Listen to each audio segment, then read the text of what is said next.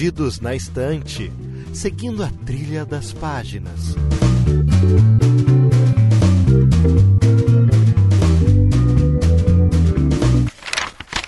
Salve, salve, Podosfera! Ajoelhado e fazendo orações para o senhor mestre Neil Gaiman, eu sou Domênica Mendes. Eu sou o Lucas Ferraz. E diretamente lá do Covil de Livros, seja muito bem-vindo, senhor Baço. Obrigado. E, gente, é difícil, viu? É difícil conseguir entrar nesse podcast, viu? Ah, olha, olha, sério mesmo? Só queria dizer isso. Mas você está tão errado, jovem. Então, na verdade, esse podcast, vocês não sabem, mas desde o começo. Sim. Eu só não apareceu a minha voz. É verdade. O Basso, ele tá no background do Perdidos na Estante literalmente desde o primeiro. Aliás, ele ouviu o primeiro episódio antes que todo mundo porque ele me ajudou a editar. Mas enfim, hoje nós vamos falar sobre Deuses Americanos, o quarto romance de Neil Gaiman, onde nós acompanhamos a história de Shadow, um ex-presidiário que recebe uma proposta de um emprego bastante diferente e curiosa e acaba se envolvendo aí uma guerra entre deuses antigos e novos enquanto anda lá pelas bandas dos Estados Unidos, mas isso tudo a gente vai conversar um pouquinho mais pra frente. Aviso, nós vamos com calma, tá? Nós vamos nos segurar para falar sobre o livro. Então a parte de spoilers vai ficar lá pro final e a gente vai dar um aviso antes. Então, caso você não tenha lido o livro, pode vir com a gente que vai ser bem divertido. Então, vambora!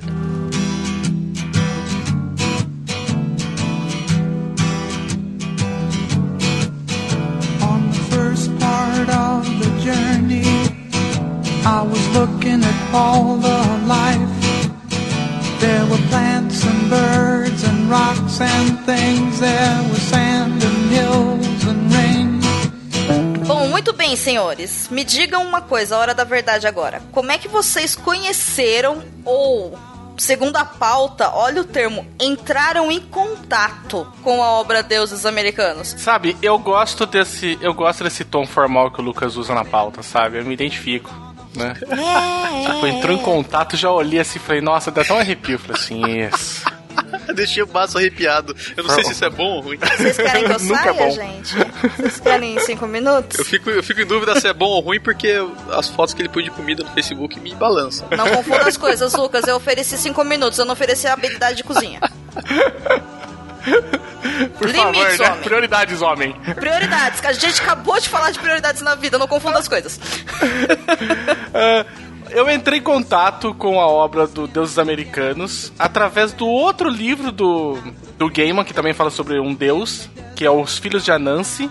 Os Filhos de Anansi, não sei. Assim, gente, se vocês já ouviram algum covil de livro, vocês sabem que eu erro os nomes pra caralho. Então, não, não, se, não se prendam a isso, tá? Mas que eu tinha lido por conta que o Harris tinha me emprestado, lá do Covil. Porra, né? Falei assim, que legal. Eu queria ver mais do Anansi, né? Porque, puta, achei puta um cara foda, não sei o que tem. Ele mal aparece no livro, né? Porque é sobre os filhos.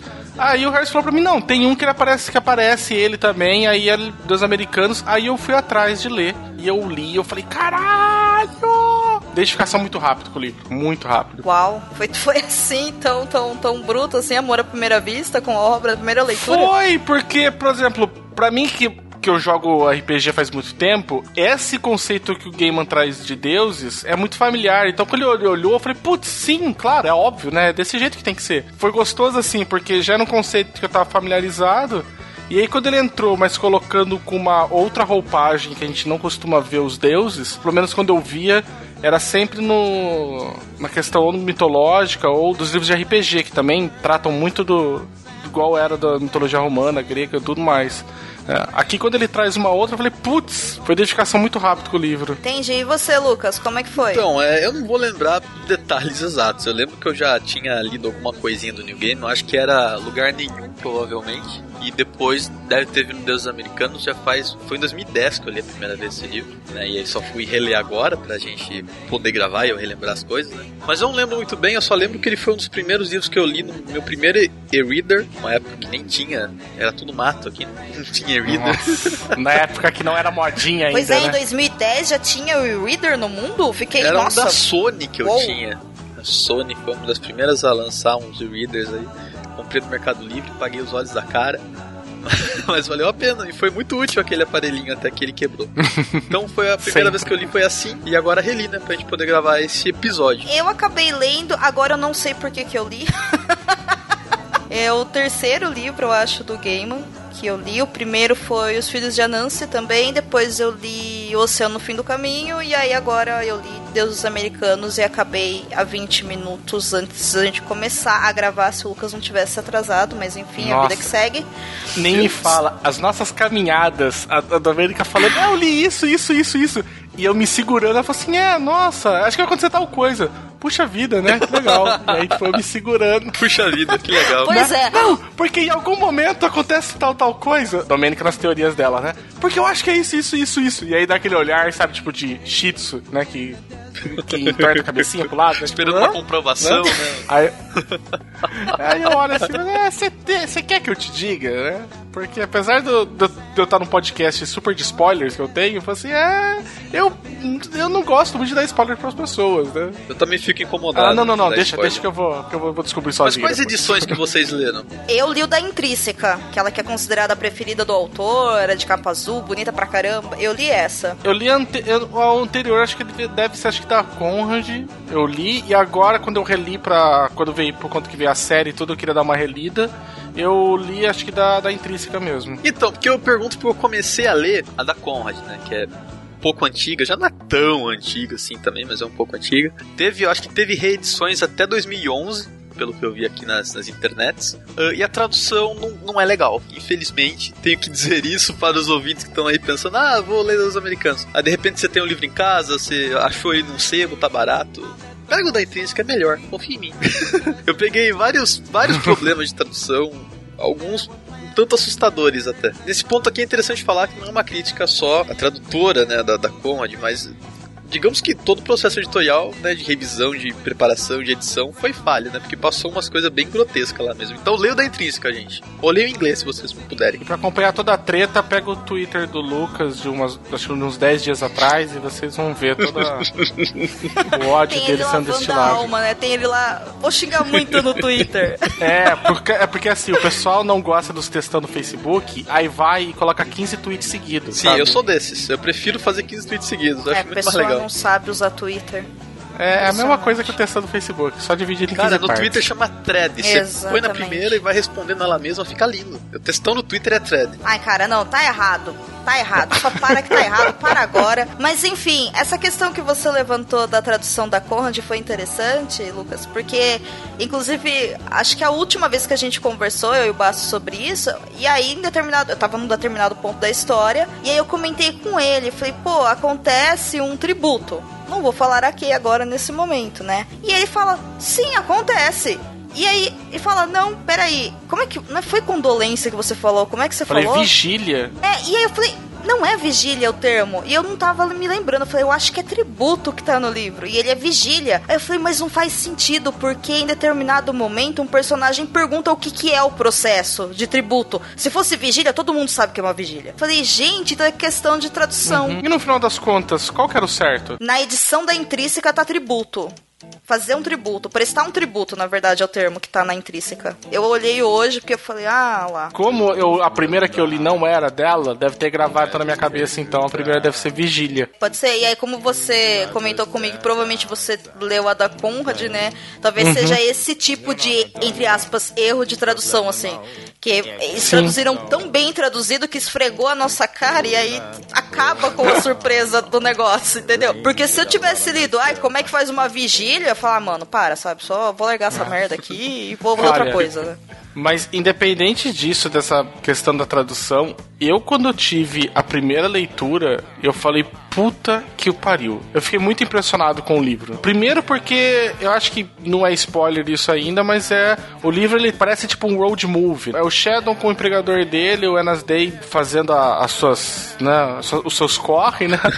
e aí tem muitas coi- coisinhas, sabe, que é muito é, é meio que uma fantasia urbana, e aí você fala, cara, eu não sei porquê, pegou muito assim, porque parecia muito, pra mim, o game, eu não sei porquê, ele tinha muito uma linguagem cinematográfica, e isso me ajudou demais a conseguir entrar num mundinho. Achei legal sua descrição de road movie, porque eu acho que é uma descrição bastante apropriada, né? Porque eles passam boa parte do livro, e, e, e não só o Wednesday com o Shadow, como outros personagens também, boa parte eles passam rodando por aí, né, na estrada e, e indo a lugares diferentes, encontrando outros personagens, etc. Uma descrição bem, bem legal. Mas o que me pegou também bastante foi que eu sempre gostei muito de mitologia, e sempre estudei e pesquisei a respeito, então era, era gostoso ficar lendo e e vendo as coisas que estavam ali, né? Os deuses que estavam ali, as culturas que estavam sendo retratadas, né? Mas o surpreendente é que quando a gente entra nessa questão de mitologia, pelo menos pela minha experiência, quando se fala mitologia, automaticamente a gente pensa em mitologia grega, né? Não é nem a romana. Sim. Embora elas estão ali, claro, né? Mas enfim, né? Aula de quinta série de história todo mundo sabe, né? E aí, quando você pega lá deuses americanos, você lê a sinopse e você entende qual que é o propósito do livro. Você imagina que em algum momento vão aparecer seres mitológicos. Óbvio, né? Tá lá na sinopse. e aí, não tem um deus romano, não tem um deus grego na parada, porque ele foca na mitologia nórdica. E aí eu fiquei perdidaça, sabe? Eu falei, gente, eu não entendo nada, de nada na vida. Isso é uma, uma característica do Gaiman. Aí ele mistura, na verdade, várias mitologias. Tem nórdica, eslava, né, africanas, tem, tem um monte. Sim. Gaiman ele tem uma coisa de que até ele trata também no, no Sandman, que ele fala que os deuses gregos e romanos normalmente não são retratados na obra dele porque os deuses normalmente deles estão procurando poder. Né? São deuses, no Sandman também tem isso, são deuses que, que não estão no seu full power e eles estão querendo mais poder porque eles estão sendo esquecidos, né? Eles não querem ser. Os deuses gregos e romanos, de uma certa forma, eles têm poder ainda hoje porque eles são referenciados, por exemplo, muito na parte, por exemplo, de medicina, muito na parte de psicologia, muito na parte de história. Então, de uma certa forma, esses deuses, eles ainda estão presentes aqui na nossa cultura muito forte. Então eles não buscam mais poder, eles continuam tendo o, o poder deles. Então você vai ver em no quase todas as obras dele, Filhos de Anansi é sobre o Anansi que é um mito africano. Aqui você vai ver principalmente, como o Domênico falou, o, a parte da mitologia nórdica, mas tem alguns outros deuses você vê que tem deus que participa muito que é de cultura eslava. Quase nunca aparece os os gregos e os romanos, né? Porque, porque essa galera não, não tá buscando mais poder, né? Eles já estão confortáveis na situação que eles estão, eles não foram esquecidos com o passar do tempo, né? E tem outros deuses, tem deuses de povos nativo-americanos, tem os deuses que aparecem em certas ocasiões, né, que são os mais antigos, que eram os que tinham, eram feitos à imagem de animais, né, dos povos mais, bem mais antigos aí, do, das culturas quase pré-históricas ali um pouco depois.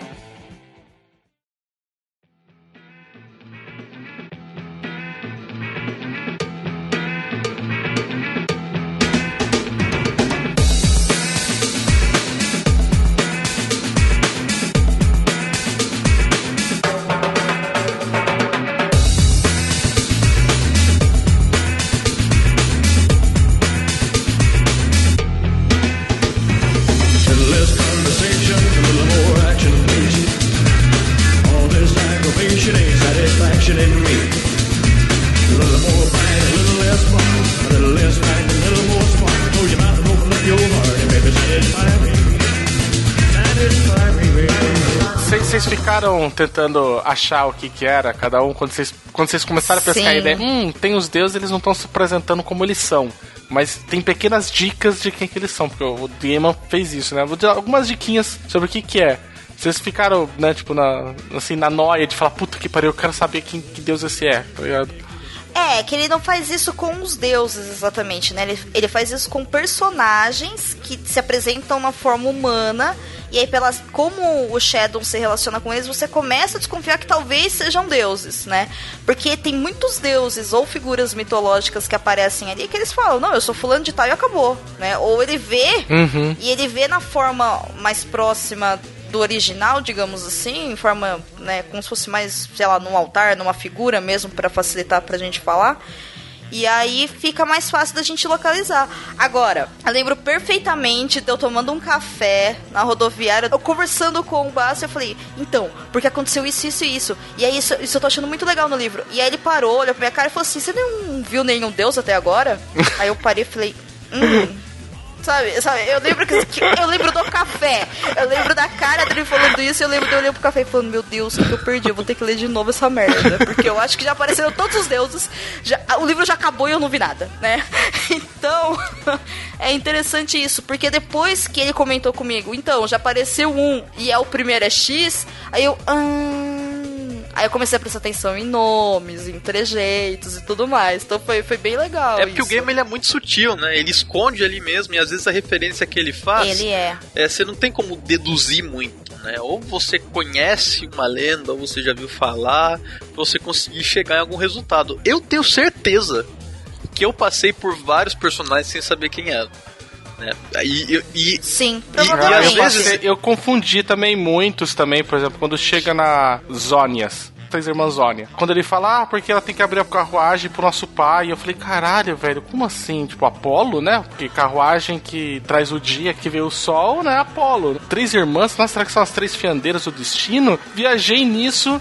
E aí depois, quando eu fui pegando um pouco mais, não, nossa, elas são eslavas, não tem nada a ver com essa cultura helênica, sabe? Tipo, É, mas isso é uma coisa normal, porque ali a gente já espera, na verdade, saber que elas são ou deusas ou figuras mitológicas, porque eles já estão na aventura e é falado pra ele que, eles, que ele vai visitar alguém, tá Sim. vinculado aos deuses e tudo mais. A gente já sabe disso. Conforme elas falam, por serem três irmãs, na hora a gente tem que associar com o começo, meio e fim da vida. E aí a gente vai Uhum. falar, não, peraí, isso aqui não é grego. E É. aí o legal é isso, porque isso abre uma possibilidade de ver cultura. Eu identifiquei alguns, e pelo incrível que pareça, os que eu consegui identificar melhores não eram deuses. Eles eram. Tem um termo que ele usa, mas agora eu não me lembro, mas seriam mitologias modernas. Por exemplo, o Whiskey Jack.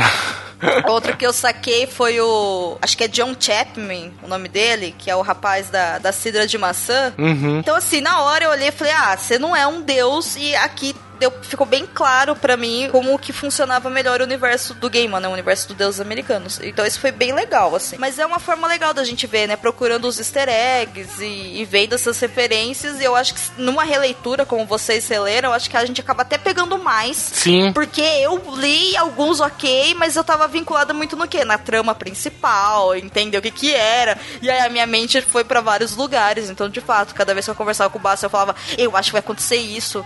Não, agora eu acho isso. Não, mas isso, a própria conforme eu ia falando, ia abrindo um mundo de possibilidades, né, na minha mente. Então, mas o, o Whiskey Jack é um, um deus da cultura nativa americana. Pra falar a verdade, o Whiskey Jack, eu até confundi ele porque antes dele aparecer é contado em um daqueles contos soltos no livro, porque é interessante a gente falar isso, vai, já que a gente tá apresentando a obra, né? A obra ela tem a história principal, que é o Shadow conseguindo esse emprego com Wednesday, o Wednesday, o Wednesday, sei lá como é que fala o nome desse ser, enfim, o senhor quarta-feira. Ele é contratado por ele e ele fala que ele vai ele não vai fazer perguntas, ele simplesmente vai fazer o que ele foi mandado. Ele começa aí, esse ser, que a gente sabe que é um deus, atrás de outros deuses antigos, porque existe um conflito entre os deuses novos e os deuses antigos estão sendo esquecidos. Mas no meio do livro, enquanto eles estão fazendo essa caça pra formar esse exército, pra guerrear e tudo mais, existem contos que o, que o Gaiman coloca contando várias histórias e fazendo várias referências e tudo mais. E é muito legal, porque isso vai mostrando pra gente também, em outra linha temporal, até como os próprios deuses chegaram nos Estados Unidos. Porque tem isso, eles chegaram aqui de alguma forma.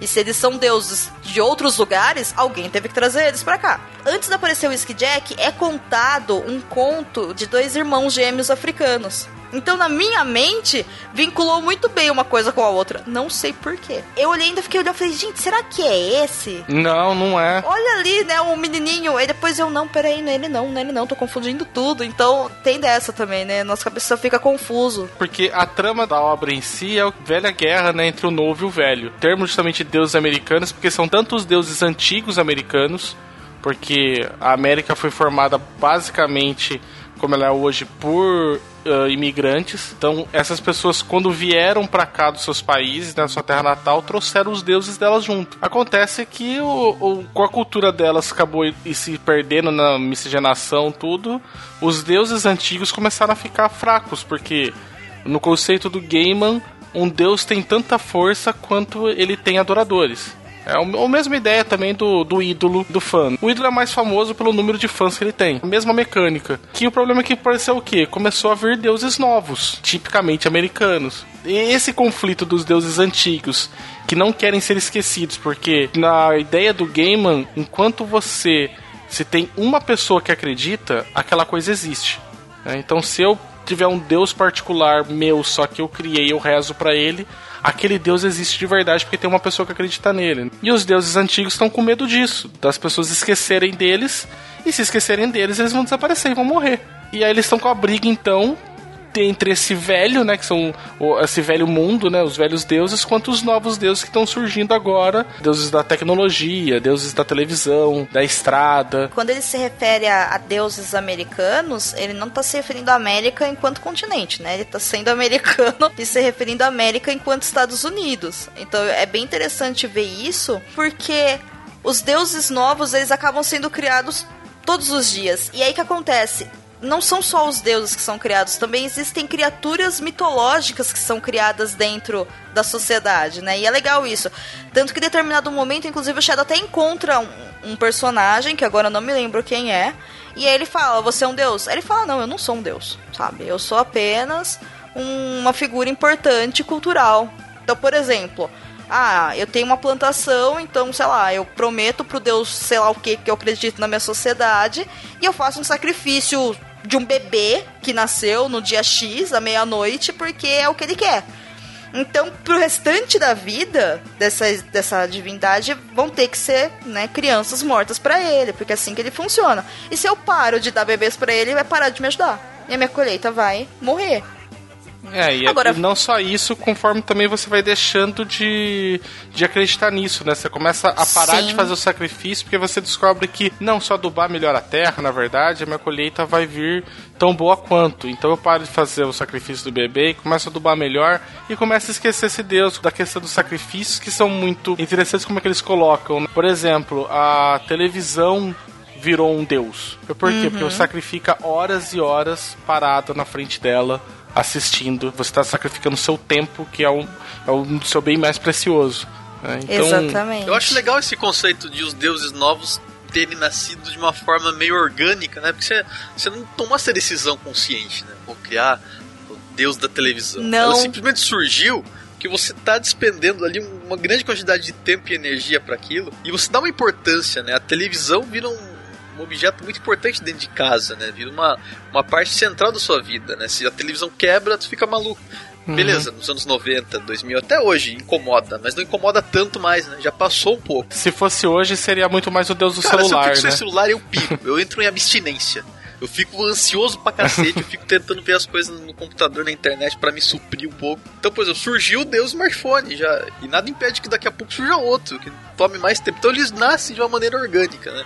Conforme eles são, esses conceitos uhum. são alimentados, eles meio que tomam corpo, né? Como provavelmente acontecia também antes, né? O pessoal fala assim, poxa vida, eu tenho um, um animal aqui, por exemplo, um totem animal que é muito abundante na região e esse animal que me provê comida, o couro dele me provê roupa, os ossos dele eu faço instrumentos. Dependo tanto disso, eu começo a adorar aquele animal, né? E aí você começa a fazer um, um culto que eram os cultos mais antigos, que era o quê, né? Era a natureza, animais, ao sol. E é perfeito, porque quem cria os deuses é a sociedade. E aí o interessante é, se eu começo a esquecer de um deus antigo, sei lá, Poseidon. Então as pessoas faziam cultos para ele, faziam sacrifícios de acordo com, as, com o estabelecido lá pela sociedade, certo? Hoje em dia, ninguém mais fica fazendo altar para Poseidon. Por quê? Porque a gente sabe que o mar é o mar ponto. Ele, pra gente, ele hoje é assim. Mas aí então, como ficaria Poseidon hoje, né? Ele deixou de existir? Não. Enquanto a gente ainda sabe que ele existiu, ele existe. Ele só tá fraco. Então, qual que é o medo dos deuses antigos nesse universo do game? Se todo mundo esquecer que eles existem, aí sim eles vão deixar de existir. Então, é uhum. interessante isso, porque vai medindo a fortaleza. Eu fiquei pensando daí num conceito, né? Se a gente for pensar só por esse lado, parece uma coisa natural, né? Da sociedade mesmo. A sociedade muda, os focos de atenção é. mudam. É. Logo, nascem novas divindades dentro dessa mitologia que o Gaiman criou. Beleza, isso está estabelecido. Mas tem também uma crítica dele aí ao modo de vida, não só americano, né? Porque, tipo, já se espalhou pra boa parte do mundo. Tem uma crítica dele aí ao modo de vida, ao tempo que a gente gasta com certas tecnologias e tal. Vocês acham que tem? Sim, Não. mas. Não, eu acredito que sim. Eu acho que sim, porque isso fica muito claro quando ele fala da TV mesmo, né? Porque na época não tinha tanto celular pra época que o livro foi escrito. Então ela fala, porque ele fala, mas você é um, você é um deus, é uma deusa? Ela fala, lógico, essas pessoas, as pessoas sacrificam tempo pra mim de livre espontânea vontade. Eu não era, mas eu me tornei. E pra mim eu olhei e falei, olha só o britânico em terras estadunidenses criticando o estilo americano de viver, sabe? Eu realmente fiquei com essa dúvida porque eu vejo muita gente falando isso. Mas o que acontece? Como a gente já falou antes, até mesmo na apresentação dos personagens, o gamer não é uma pessoa que vai te pegar pela mão e falar: olha, isso aqui é A, isso aqui é B e tal. Não. Ele é uma pessoa que ele escreve de um modo bem natural, né? Bem sutil. Ele não vai te tratar como bobo. Então, se tem uma crítica ali, ela também é, é bem leve, né? Bem sutil, colocada de um modo tranquilo. Mas eu fiquei na dúvida se tem mesmo, apesar de muita gente falar que tem. Porque pela construção de mundo, me parece natural que ocorra. Eu acho que não. Eu acho que é um apontamento, né? Ele faz uma reflexão, ele levanta a bola. Cabe a você julgar se isso ele tá fazendo né, uma crítica, né? ele, tá, ele tá condenando esse adoração à tecnologia ou não. É que como a gente acompanha o Shadow do lado dos deuses antigos, É, a gente tende a ver que os deuses novos são os vilões. É, tem isso. É simplesmente uma luta pela sobrevivência, né? Você não fica bravo com o leão porque ele comeu gnu, sabe?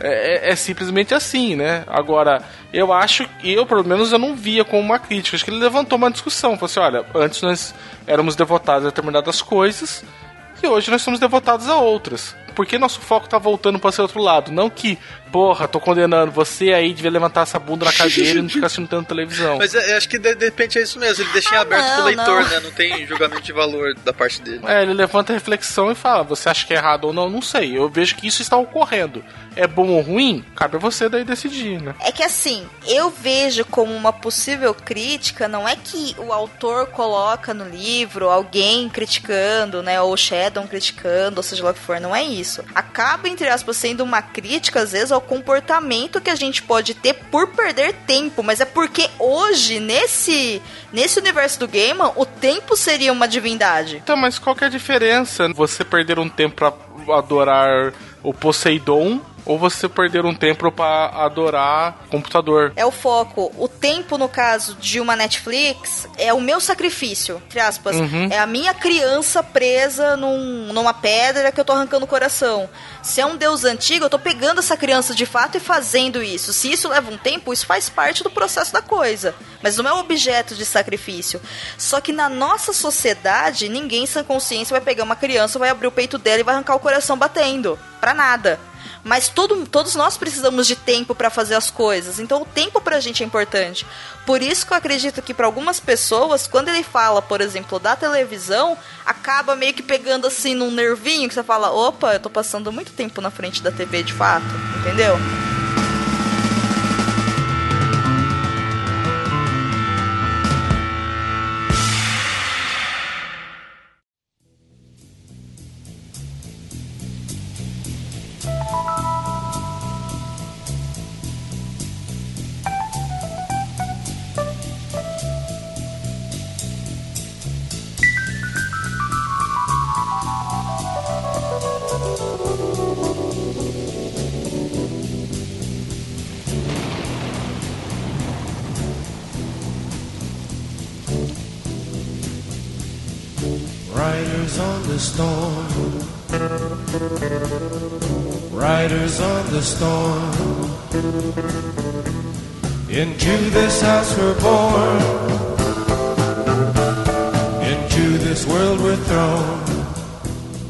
Personagem, toda a obra aí que vocês gostaram? De quem que vocês gostaram mais, assim? Puxa, eu gosto do Mad Sweeney, porque, cara, eu acho muito engraçado, né?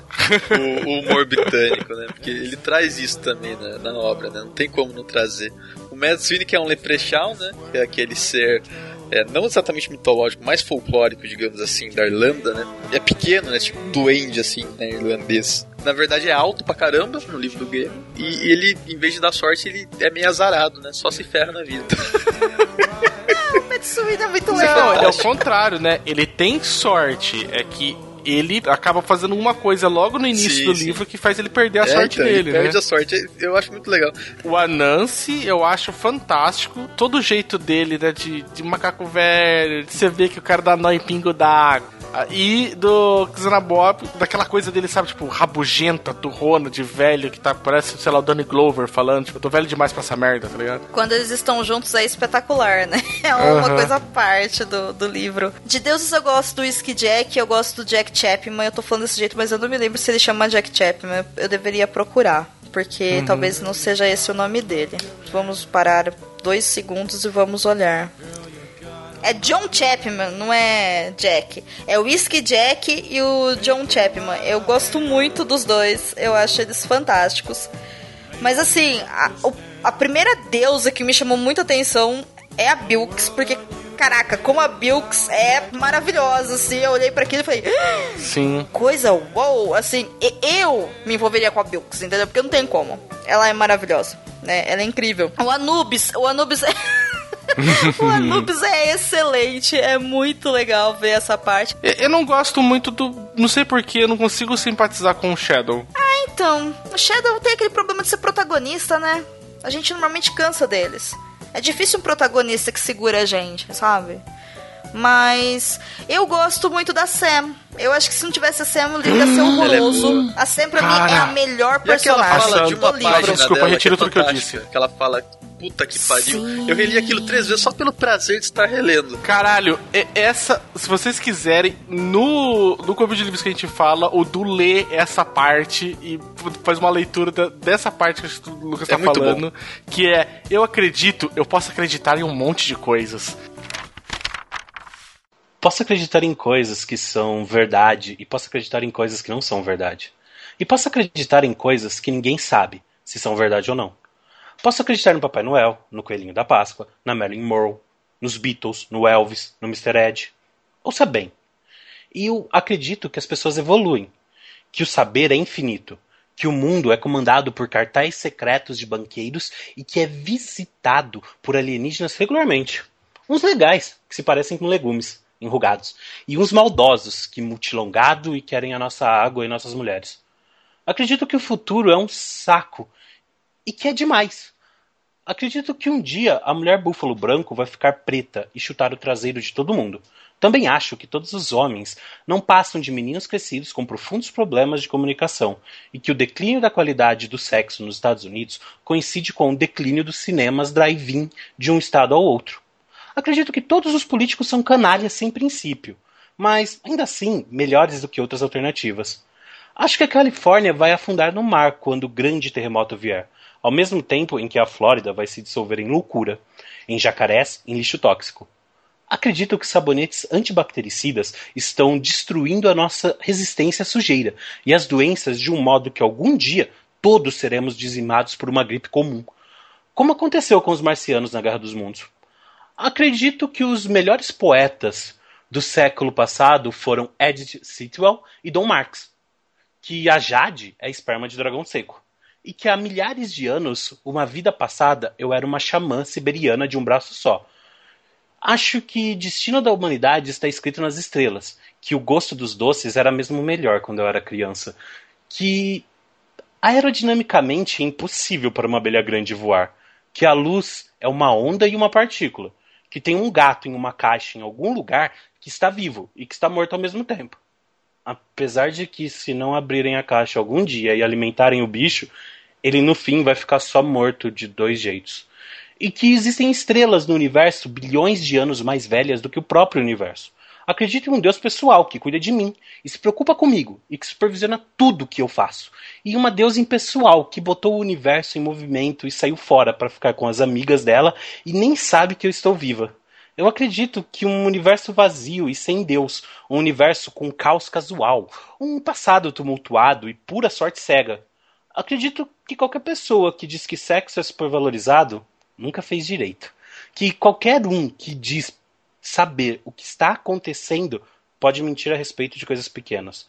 Acredito na honestidade absoluta e em mentiras sociais sensatas. Acredito no direito das mulheres à escolha, no direito dos bebês de viver, que ao mesmo tempo em que toda a vida humana é sagrada. Não tem nada de errado com a pena de morte se for possível confiar no sistema legal sem restrições. E que ninguém, a não ser um imbecil, confiaria no sistema legal. Acredito que a vida é um jogo, uma piada cruel. E que a vida é o que acontece quando se está vivo. E o melhor é relaxar e aproveitar.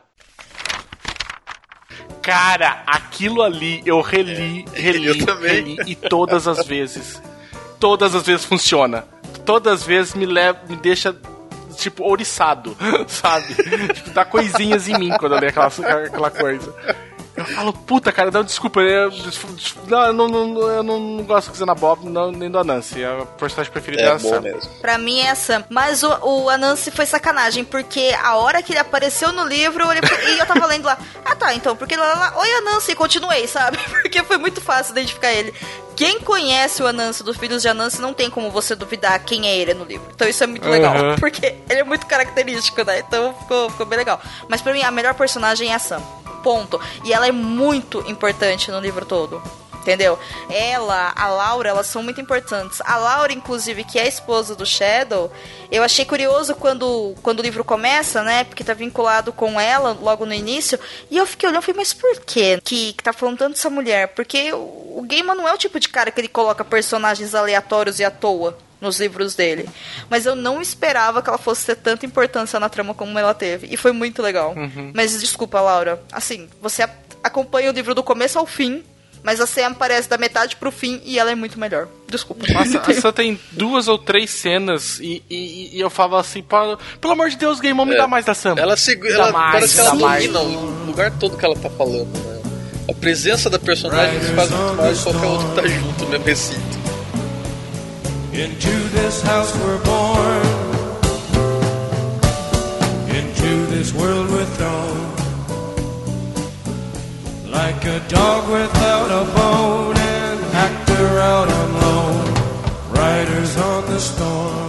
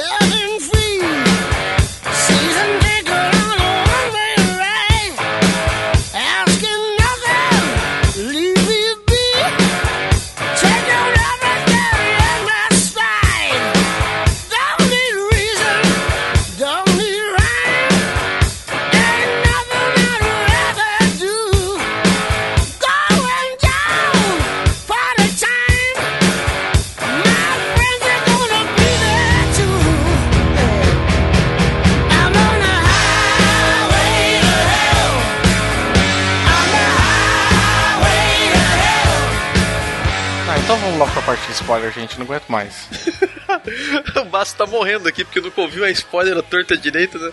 Ter que esperar. Escolhemos esperar. Uma Escolhemos esperar. falando Basso. aqui, eu falei... Escolhemos esperar. Ela disse, né? Tipo. Então vamos lá, gente. Tem uma teoria muito popular aí que o Shadow também seria um deus, né? Seria o Balder. Quem que é o Balder? O Balder é um filho de Odin. O que que acontece? Tinha uma profecia lá que ele ia ser morto, mas eu não lembro direito a lenda, tá? E aí o que acontece? A Friga, que é a mãe dele, a esposa de Odin, saiu pelo mundo pedindo pra todas as coisas vivas existentes não fazerem mal pra ele. Ela só esqueceu de pedir pra um ramo de Visgo. e aí, beleza, o Loki, todo espertão, foi lá, pegou um ramo de- de- dessa planta e fez uma flecha. E colocou na mão do. Uma lança. Não, acho que era uma flecha. É uma lança? Não sei. É uma lança que os caras aí vão cutucar ele. Não, daí. não, mas digo, na mitologia mesmo, era uma- eu acho que era uma flecha. Versões, né? A versão eu conheço mito também. A versão que eu li era uma, era uma lança. Aí ele coloca na mão do irmão cego do Balder e- e Todos os deuses estão juntos tacando coisas no Balder, pedras e tudo quanto é tipo de coisa, porque nada machuca ele. Eles estão achando muito engraçado. Ah, vamos tocar um pedregulho na cabeça dele, não faz nada. Aí ele coloca essa lança na mão do irmão cego do Balder e fala: Ó, taca também. Se junta a festa aí, vai. Aí o cara ataca, né? Morre o Balder. Então tem essa teoria de que o Shadow seria esse Balder. Por quê? Tem alguns indícios na história, né? Tem um momento que Que. Horus chega pra ele e fala, né, que é um deus solar, que nem ele seria, e o Balder é o deus. Se encaixa nessa descrição. E também tem outro, tem um momento muito, muito explícito também, né? Que o Loki fala pra Laura, né? Ah, não, depois eu pego o ramo aí, da, o graveto da árvore que você tirou lá e cutuco o olho dele, que é um graveto de visgo, e cutuco o olho dele pra ele morrer também. Fazendo uma referência direta à lenda. Então há essa teoria de que ele fosse um deus também, que ele fosse o Balder, né? Que eu acho uma teoria interessante. Hum, não me convenceu. Eu entendi o porquê. Na hora que você falou, por exemplo, da lança. Bom, vamos lá. Em determinado momento, o nosso amigo Shadow ele tem que prestar tributo para o Odin, né? Que é o Sr. Wednesday. Muito bem. E o que acontece? Quando ele faz isso, ele, o agente lá, o Sr. Tom, Tom, é o Sr. Tom. O Sr. Tom vai lá e pega um graveto da árvore que o Shadow tá preso e cutuca o Shadow. O Shadow já tá morto, ele já tá no submundo, ele já tá no vazio, no nada que ele escolheu. Só que aí isso causa um ferimento no corpo físico do Shadow. Né? Então, teoricamente, isso se encaixaria com a morte do, do, do Balder. E o Sr. Town, ele tá muito puto, na verdade, com, com o Shadow por diversos motivos, mas principalmente porque ele acha que foi o Shadow que matou os outros agentes, que eu não sei se eram deuses ou não, porque o livro não explana isso. E aí ele fala pra Laura, né, quando ele encontra com a Laura, que ele quer voltar e enfiar o, a lança no olho dele por raiva. Entendeu? Mas aí não é porque ele quer matar o cara, ele sabe que o cara já tá morto, porque ele acabou de sair de lá. E não só isso, né? Se você for lembrar, o Odin fala o sacrifício que é feito né, em nome dele, eles faziam o quê? Enforcavam os homens na árvore e espetavam a lateral do corpo deles com uma lança. Então, esse, esse ato, que se você for parar pra pensar, nada mais é do que consagrar o Shadow ao sacrifício a Odin.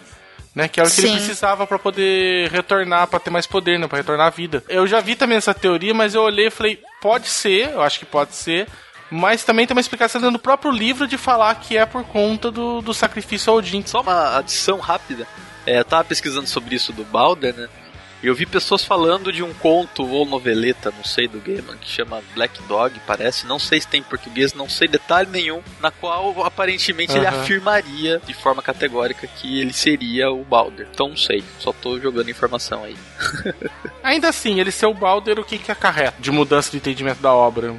Então, faz sentido, talvez, ele ser mesmo. Pode ser que ele seja o Balder, porque assim, a Sam, ela é interessante porque talvez ela seja a única humana que não tá relacionada com nenhuma divindade que o Shadow conhece. Ela é uma personagem que ela acredita no Shadow, então ela acaba fortalecendo ele. Isso pra mim ficou muito claro. Tanto que assim, no finalzinho, já depois que passou tudo, tá bem lá no final do livro aparece ela e aparece que, por exemplo, ela fugiu com o carro dele, com o carro roxo. É, que ela fugiu e ela tá lá andando, tudo, e aí ele chega e vê ela, e ela fala, né, que ela começou a ter alguns sonhos estranhos, e ela tá desconfiando que ela conheceu um cara, mas ela não sabe se foi sonho ou se não foi. E aí, naquele momento eu pensei, bom, tem duas possibilidades. Um, ou ela também é uma semideusa e não sabe, né? Ela porque é. o Shadow também não sabia. Ou eu pensei, dois, pelo fato da gente saber que o Shadow é um semideus, alguém tem que acreditar nele pra ele ter força pra fazer tudo que ele faz. Claramente, pra mim, a Sam é algo muito parecido com o que o Shadow também é, né? Que eles falam que o Shadow é um guardião, né? Eles falam até no determinado momento, eles afirmam. Não, não, né? pera. Posso fazer uma. Onde que eles falam isso? Que tem um, tem um diálogo horrível na tradução da Conrad. Que a. Que... A Easter Não, fala. mas deixa eu falar agora. Agora tem que falar a tradução da Conrad. É, eu não lembro qual é o contexto, mas o, eles estão conversando sobre algum assunto, sobre um sonho que o Shadow teve. E ela pergunta, tá, mas como é que você interpreta esse sonho? E ele dá uma certa interpretação do sonho, e ela fica impressionada, vira pro, Wedne- pro Wednesday e fala em inglês: This one is a keeper, que é uma expressão em inglês que significa: Ó, esse cara é bom, fica com ele, não deixa ele embora, segura ele, entendeu? Ah! E a palavra keeper na tradução da Conrad, o cara escreveu: Esse é um guardião. Então, Na Tá. intrínseca também não tá, tá, na intrínseca guardião. tá certinho. E na- quem- tá eu, eu- eu verifiquei. Esse diálogo tá certo na intrínseca. Lucas, Bem. eu só li o da intrínseca e o cara e ela falou que ele é um guardião. Mas. Quem fala isso é a Easter. O que seja o, o nome que queiram dar pra ele, que ele é, a Sam também é. Porque numa das coisas que ela, que ela acredita, ela fala: Eu acredito que uma vida passada eu fui uma xamã que, que tinha um braço só. E aí você escuta isso, logo depois você escutar a história daquela, daquela xamã que é irmã daquele Sim. outro rapaz que era ah, que foi pro Haiti. E a descrição que ela dá bate com esse conto e bate com algumas referências de outros contos que o Gaemon coloca, que são contos que aconteceu, sei lá, na época mesozoica do, dos Estados Unidos, sabe? Aí você fala, ela não tem da onde tirar essa informação, a não ser que de alguma forma ela esteja relacionada com isso e seja transmitido esse conhecimento antigo pra ela, né? Então, pra mim fica muito claro assim que, por exemplo, que ela tem alguma coisa disso, porque quando no final ainda o Shadow entrega a flor pra ela, o Shadow tá na, como eles falam lá do, ele tá na estrada secundária, né? Ele tá atrás do palco. Vê ela no final que entrega a flor, que ela tá junto com a, com a namorada dela. E ela recebe tudo isso, né? E aí pra mim dá muito entender que ela desconversa com a mulher, que ela não sabe de onde aquela flor veio parar, né? Mas pra mim ela foi pra de trás do palco também junto com o Shadow pra pegar aquela flor, pra ele poder se despedir. Então ela tem sim algum algum quesito aí, não sei se ela é filha de algum deus também, assim como Shadow é, mas ela, é, ela não é uma humana normal. Eu realmente eu não sei. Eu pensei nisso por causa dessa questão que ela fala, né? Ah, eu posso acreditar em muitas coisas e aí é uma cena maravilhosa de fato, mas até então ela é uma personagem extremamente humanista e extremamente, né? Não sei muito bem como explicar, mas pra mim está ok tudo que ela fala, porque ela fala, olha, eu, eu posso acreditar. E tudo que eu quiser, ponto. Tem muito disso na fala dela. O que casa também com o Shadow, né? O Shadow também é um cara que acredita fácil. Ela compartilha esse mesmo trato, de, ele compartilha esse mesmo traço dela. Sim, mas aí até então, pra você acreditar fácil, você não precisa ser um semideus. Pra você acreditar fácil, você tem que ser um humano. Por isso que os deuses existem, porque os humanos acreditam neles. É esse o meu ponto. Agora eu não sei se ele deixou a Sam desse jeito sem a gente saber muito bem quem ela é, porque de repente, se ele fosse colocá-la em outra obra, ela poderia ser o que ele quisesse. Porque logo na sequência também que tem essa cena da Sam, aí já é bem epílogo mesmo do livro. O Shadow vai pra Islândia, Irlanda, agora X. Bom, ele viaja e ele encontra o Odin. E aí você fala: "Oh, mas o Odin morreu". Não, o Odin não morreu. Quem morreu foi a reinterpretação do Odin nos Estados Unidos. Ele morreu Uhum. nos Estados Unidos, ele não morreu de verdade. E aí eu olhei e falei: caramba, é lógico, é óbvio. Porque se eu sou um deus, sei lá, do Brasil. E aí alguém acredita em mim e vai pra Itália, continua no Brasil se as pessoas acreditam em mim no Brasil, mas parte de mim também vai pra Itália. E lá eu vou me configurar de uma forma. Então os deuses antigos eles se espalharam pelo mundo todo. Mas em algum lugar, de fato, eles estão, que é o lugar deles de origem mesmo. Interpretei esse final, na verdade, como as diferentes versões que normalmente a gente tem dos mitos, né? Se você, sei lá, pega o mito do Hércules, você vai encontrar várias versões diferentes das mesmas histórias do Hércules. Acabei de conversar com o Lucas, que ele falou, é uma flecha. Não, no meu era uma lança. Né? Quer dizer, são, Aham. São versões diferentes né, dos mitos, né? Não existe uma versão oficial de um mito, né? E depende também de quem trouxe eles pra América, né? Como as pessoas viam, né? O Deus. De repente, quem ficou lá Uhum. via de outro jeito, né? Outra, outra, outra versão. Sim, mas a sensação que a gente tem quando a gente tá nos Estados Unidos, na obra, é que esses deuses, eles saíram do seu lugar, porque eles falam isso, né? Me tiraram da minha casa e me trouxeram pra cá. Então a sensação que eu tinha até o epílogo é o seguinte: o, o Odin, ele saiu do país dele, foi trazido pros Estados Unidos e agora ele vive só nos Estados Unidos, ele não vive mais em nenhum lugar. Aquele Odin, sim, né? Ele acredita, ele acredita nisso. É, é aquela coisa, né? Você tem vários clones, todos eles acreditam que eles são os originais. Exatamente. Então aí eu achei uma sacada espetacular, porque eu falei, sim, o Wednesday, o Wednesday, ele morreu. Ponto. Agora, se eu for para um outro país onde existe alguma interpretação do Odin, ele vai existir lá. Por quê? Porque é a única coisa que ele precisa para ele existir naquela sociedade é que as pessoas acreditem que ele existe daquela forma. E aí eu olhei pra aquilo e falei, uou, sabe? Foi, foi o tapa de misericórdia, assim, que o Gamer veio e falou assim, aqui, ó, você acha que você entendeu a obra, né? Toma aqui, ó, pá, você não entendeu nada. né? Então eu achei isso muito legal.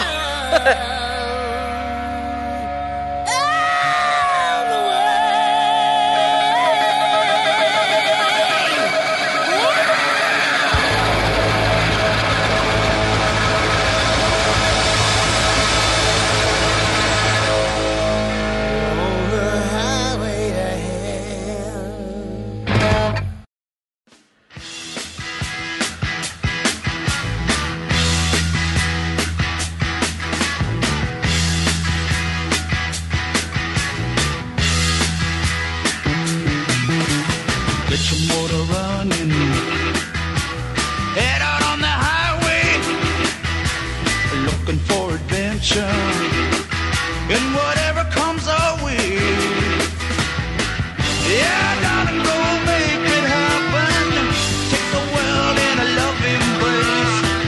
Fire all of your guns and explode into space. Você falou de várias versões, tudo de mito também, tava falando. Existem vários mitos ali, né? Várias histórias secundárias nesse livro. Uma que eu acho até estranha que eu queria comentar daí é que você tava falando até do final, do epílogo, tudo. O livro é estranho porque ele termina, aí tem mais umas 50 páginas.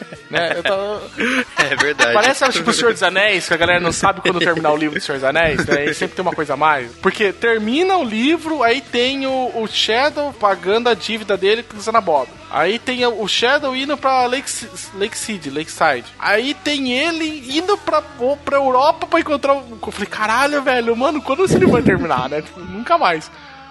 Mas quando ele vai pra Lakeside, cara, eu não sei, eu acho tão estranho porque é uma- um fechamento de uma side quest que ele tinha começado, porque o livro inteiro ele vai apontando histórias paralelas, mas é aquela coisa, aquela história continuou, foda-se. Aham. Você viu esse pedaço, ela foi embora. Ah, o, o- a história do Efrit lá, o, o cara ficou taxista, ficou em Nova York, acabou. Você não vai ver mais Puxa, mas eu fiquei cara. meio chateado do com esse negócio. Porque assim, eu entendo que tem muitas histórias ali que são finitas, até porque aquelas que tem no começo, né, dos capítulos e tal, que ele conta como um deus foi trazido para a América. Entende-se que não vai ter nenhuma continuidade direta na trama, porque é sobre o passado, né? Agora, a do taxista, cara, é um conto tão bom, tão bem escrito, tão bem feito, tão bem produzido, que eu achei que o taxista, sei lá, ia aparecer, falar duas palavras mais pra frente, pelo menos, sabe, pra fechar a linha dele. Eu realmente achei que esse, essa historinha específica podia ter tido alguma participaçãozinha a mais no, no futuro. Porque eu lembro depois que algum episódio lá na frente, algum capítulo lá na frente, tem uma citação muito rápida que se você estiver lendo pegado rápido assim, você não vai nem perceber. Que ele fala ah, que estava acontecendo isso, isso e isso, e um taxista morreu em, em Nova York. É aquele taxista. Sim. Mas tipo, É quando começa de é, fato a isso. guerra. Mas eu senti né? falta, sabe? Traz ele um pouquinho. Você passou um capítulo grande falando dele, bem, falando muito bem. Dá uma, uma fala Cara, pro cara. esse Efrit, ele é um. Ele é um conto dentro desse livro que acho que o Gaiman falou, putz, vou colocar isso aonde? Não sei, vou enfiar ele aqui, sabe? Ele já tinha escrito esse conto, esse conto nem era. Gente. Ele deve ter escrito isso aí fora dos acho, americanos. sei, ele escreveu e falou, caralho, coisa foda. E aí, vou publicar um livro de contos? Não, vou enfiar esse conto aqui no meio desse outro livro que eu tô escrevendo e deixa ele aí, porque ele não conecta com nada, né? Ele não, ele não vem de lugar nenhum e não vai pra lugar ter nenhum. feito alguma ponte ali só. Ah, o taxista apareceu, levou alguém de um lugar pro outro e capotou e morreu. É. Beleza, eu ia ficar mais satisfeito, eu acho. Mas é uma crítica besta. Pra mim foi tão ok, porque assim, eu tenho que falar, né? É o melhor conto do livro. Ponto, assim. Tem duas coisas que as pessoas têm que ler nesse livro. É esse conto e a fala da Sam. Ponto. Se você leu isso, o resto é resto. Entendeu? O resto é brinde. São as duas Aham. melhores partes do livro. Mas essa parte do taxista, pra mim, ficou muito bem encaixada, porque é lógico, ali a gente já tinha, né, sacado como é que funcionava a dinâmica de crença e tudo mais. Mas até então, a gente não tinha nenhuma resposta, por exemplo, se esses seres mitológicos, se esses deuses, mesmo estando em forma humana, vivendo com a gente, interferiam na nossa vida. E ali é a prova de que é. Entendeu? Então pra mim foi muito ok também, né? Porque o Rift, ele resolve o problema do taxista. Entendeu? E aí Ele eu falei, realiza o desejo. eu olhei e falei, uou! E, e assim, existem tantas interpretações possíveis para aquele conto, porque a gente poderia simplesmente falar assim, não, ele não realiza o desejo. O que aconteceu? Ele foi embora e resolveu pegar a sua vida porque ele quis, entendeu? E sem querer, agora você pode fazer o que você quiser. Ou, não, ele era um golpista, na verdade ele não era nada. Você pode interpretar do jeito que você quiser, que vai continuar a história sendo linda, mas o fato é, se a gente pegar essa dinâmica do livro, sim, o Ifrit, apesar de falar pra ele, olha, eu não realizo o desejo, isso daí é mentira, ele realiza o desejo do taxista. Então é uma forma dele mostrar que é o seguinte, se você realmente dá aquilo que a criatura quer, né, o que a divindade quer, ela vai te dar o que você pediu pra ela, ou o que você precisa no mais fundo do seu coração, digamos assim. Então pra mim foi perfeito, assim, eu acho que encaixou super bem dentro da história, sabe? Perfeito mesmo, assim, foi, gente, se todos eles encaixassem assim, tava ótimo. Ele tá dentro da ambientação, tá falando que ele não conecta com, com nada, não vai pra lugar nenhum, sabe? Tipo, ele tá só fazendo parte da ambientação. Ele é diferente dos outros, ele parece que ele é um conto muito, muito separado de tudo. Né? Ah, ele, ele tá muito redondinho. Você conseguiria ler aquilo se você não tivesse lido nada de Deus Americanos. Se ele publicar esse conto separado, ele funciona. Tá, mas a Bilks também. A Bilks, a primeira aparição da Bilks, ela não é conectada com absolutamente nada. É só pra gente entender que os deuses estão tentando sobreviver na nossa sociedade. No final, na morte dela, se conecta porque alguém mata ela. Entendeu? Porque senão também. Né, eu acho que da, a Bilks pra mim tava melhor encaixado. Bem, isso aí é de cada um, mas o que, que eu queria falar era do da volta daí, por exemplo, tá, essa ponta solta não fechou, né? Tem outras assim que eu fico meio assim, como por exemplo, o que que era de verdade a moeda do Mad Sweeney. Eu não entendi que moeda tão poderosa era aquela, qual- não, não peguei qualquer referência mitológica, o que que era aquilo ali. né? Só sei só que o em determinado momento uma das joias fala que Shadow tinha o sol na mão e a moeda foi a que ressuscitou a Laura. E eu falei, caralho, né? Tipo, que, que coisa maluca, né? Mas também passou. E no final das contas, coitado do, do Mad Sweeney morre por conta disso, né? Tipo, Tadinho do Matt Sweeney, gente. e ele falando pro Shadow, então, eu não acreditei quando aquela mulher me falou que eu ia morrer por causa de uma mulher morta. E eu olhando, falei, nossa, que dó de você, sabe? Você deveria escutar as profecias do seu próprio povo. É o mínimo, criatura, que você faz. Mas e a, e a parte toda de Lakeside? Vocês acham que sobra? Porque assim, eu tive essa sensação na primeira leitura há muito tempo. Mas quando eu fui ler agora de novo, primeiro que eu me diverti lendo, eu não achei que fi- foi cansativo ou que tomou muito espaço ali. E ela é legal porque se você lembrar no começo do livro ele conta a história de uma forma bem vaga de uma criança que é mantida em cativeiro, que depois é morta, não sei o que, em sacrifício. E isso se, se amarra em Lakeside, porque essa criança é o Hazelman, né? Ele foi morto de sacrifício e tal, e ele vira um espírito que vira um kobold que é trazido pra lá. E, obviamente, ele se conecta com a parte da Sam, que é, a Sam é, é muito legal, essa personagem, eu gosto muito dela. E no final tem, né, a reso- resolução ali. Então é um subplot, é. É uma, que nem o Basso falou, é uma quest secundária ali. Mas eu deixei é a maior, É a maior. quest secundária, né? É a maior de todas. Mas eu deixei de ver ela com maus olhos, porque eu realmente aproveitei a minha aventura por Lakeside. Eu aproveitei também. Eu não acho que é barriga, como o pessoal fala, nossa, parou tudo pra. É tempo de respiro, né, gente? Tem que dar uma calmaria quando tinha acontecendo um monte de coisa. O, o que eu acho estranho só é isso dela continuar depois que o livro termina. E aí ele vai finalizar a sidequest, sabe? Não sei se o Gamer falou, ah, eu abri tanta ponta e não fechei nenhuma, vou fechar uma pelo menos pro pessoal. Vai, pra vocês ficar contentes, pra falar que eu não, não deixei essa solta. Gente, mas vocês não sacaram o que tava acontecendo em Não, Lakeside? não. cara, Putz, eu não me não. lembrava, né? Então na, Eu na releitura, saquei. não me lembrava. Então na releitura agora, quando veio o negócio do carro que a menina morta tava dentro, explodiu minha cabeça de novo. Não, não, não. então, não, não, não. Quando na releitura. Não, não, aí que tá. Na releitura A- a eu par- percebi. Agora, que o, na primeira leitura, eu me lembro de quando ele. O Shadow começa a se dar conta. Foi quando eu comecei a me dar conta.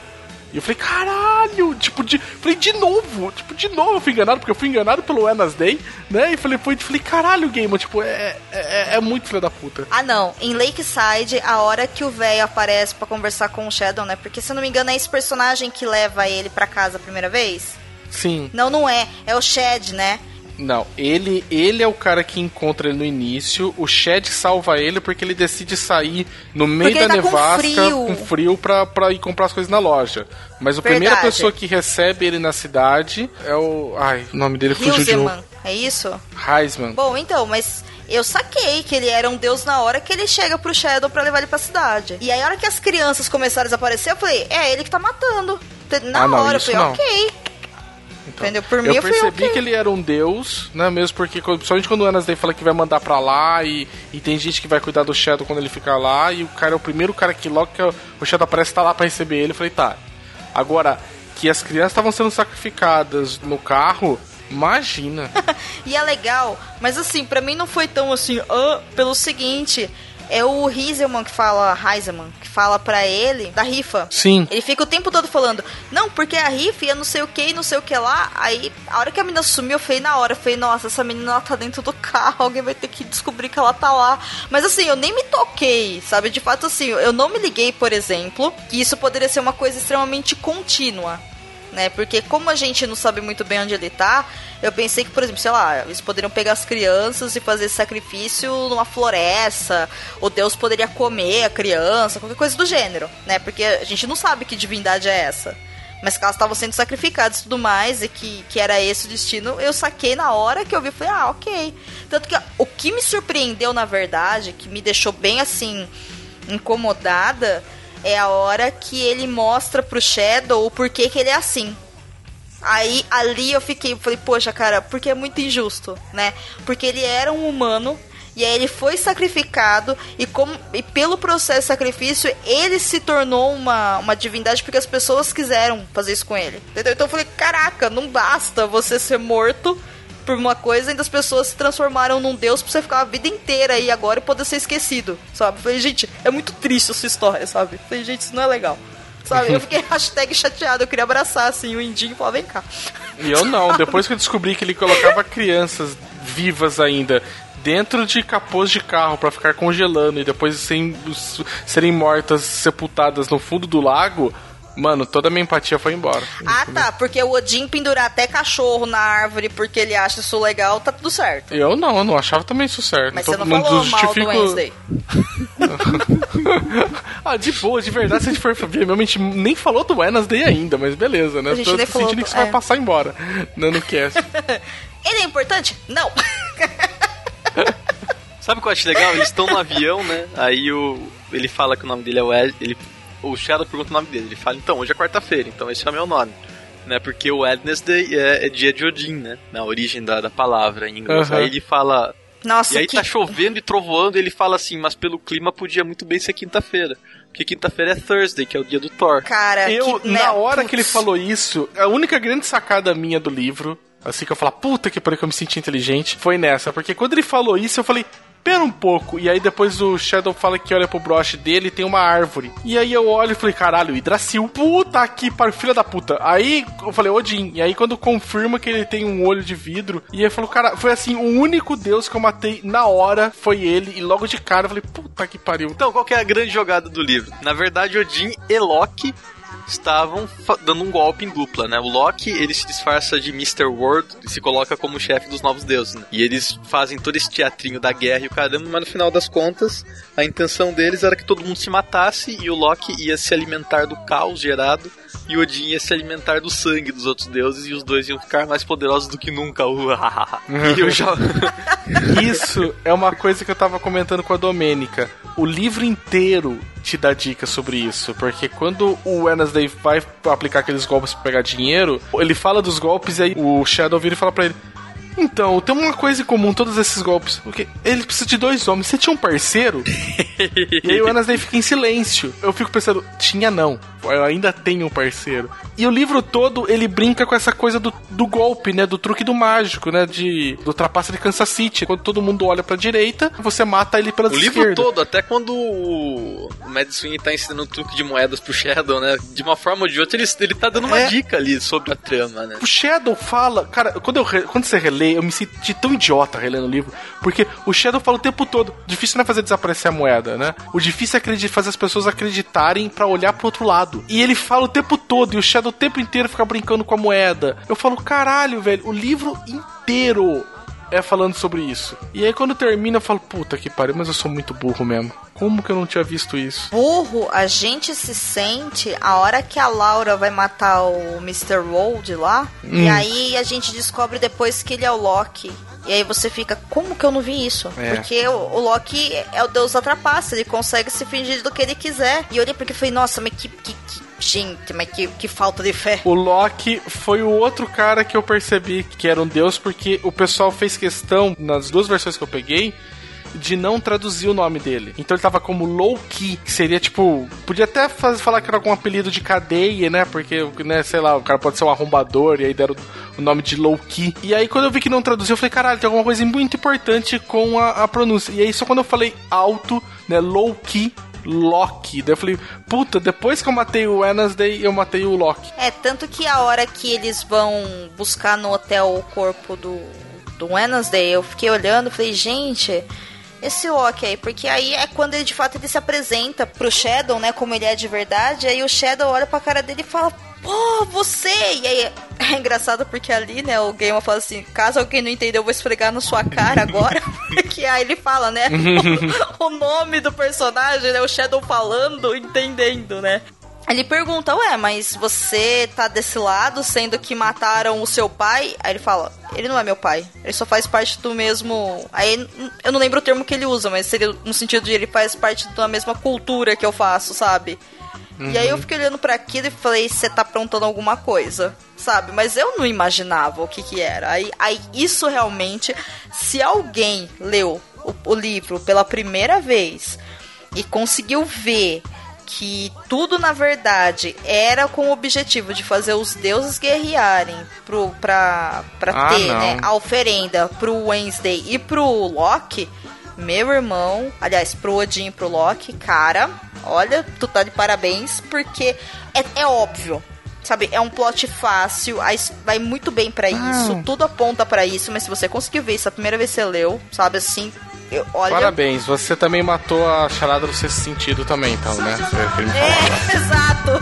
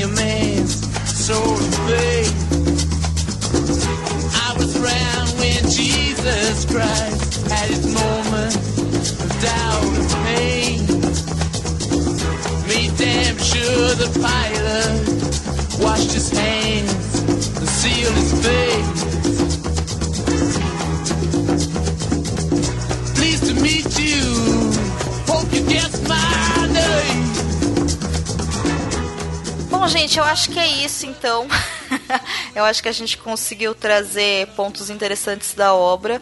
Com certeza, se alguém ouviu a parte de spoilers sem ter lido o livro, entendeu vários nadas e pegou spoilers que não fazem sentido algum. Porque a gente só falou das cenas e não contextualizou, a gente só conversou sobre. Então, eu gostaria muito de agradecer a vossa pessoa excelentíssima, senhor Basso. Obrigado por ter saído do seu covil e ter vindo conversar aqui com a gente sobre deuses americanos.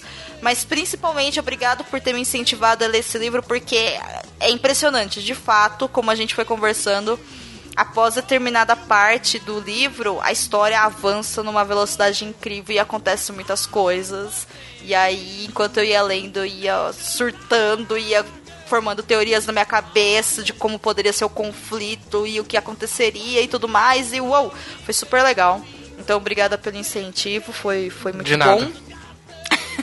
Queria falar pra vocês que eu também tenho um podcast, também de literatura, chamado Covil de Livros. Vocês encontram lá no site do Covil Geek, onde vocês também encontram o Falha Crítica, que é o nosso podcast de nerdice em geral. Temos um podcast sobre deuses americanos, Covil de Livros 10, que eu espero que esteja linkado aqui na- nesse episódio.